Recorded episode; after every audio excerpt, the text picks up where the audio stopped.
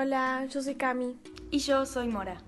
Hoy vamos a hablar de algo histórico que pasó esta semana en el marco de la presentación del presupuesto del 2021.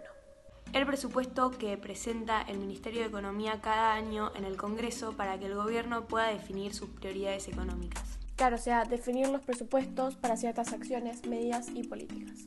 Claro, ciertas medidas y políticas que van a generar derechos y en este caso el PPG tiene como objetivo achicar la brecha.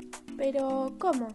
La Dirección de Economía, Igualdad y Género del Ministerio de Economía hizo un seguimiento sobre las políticas y medidas que nos acercan al objetivo que mencionamos antes. Nos acercan de a poco.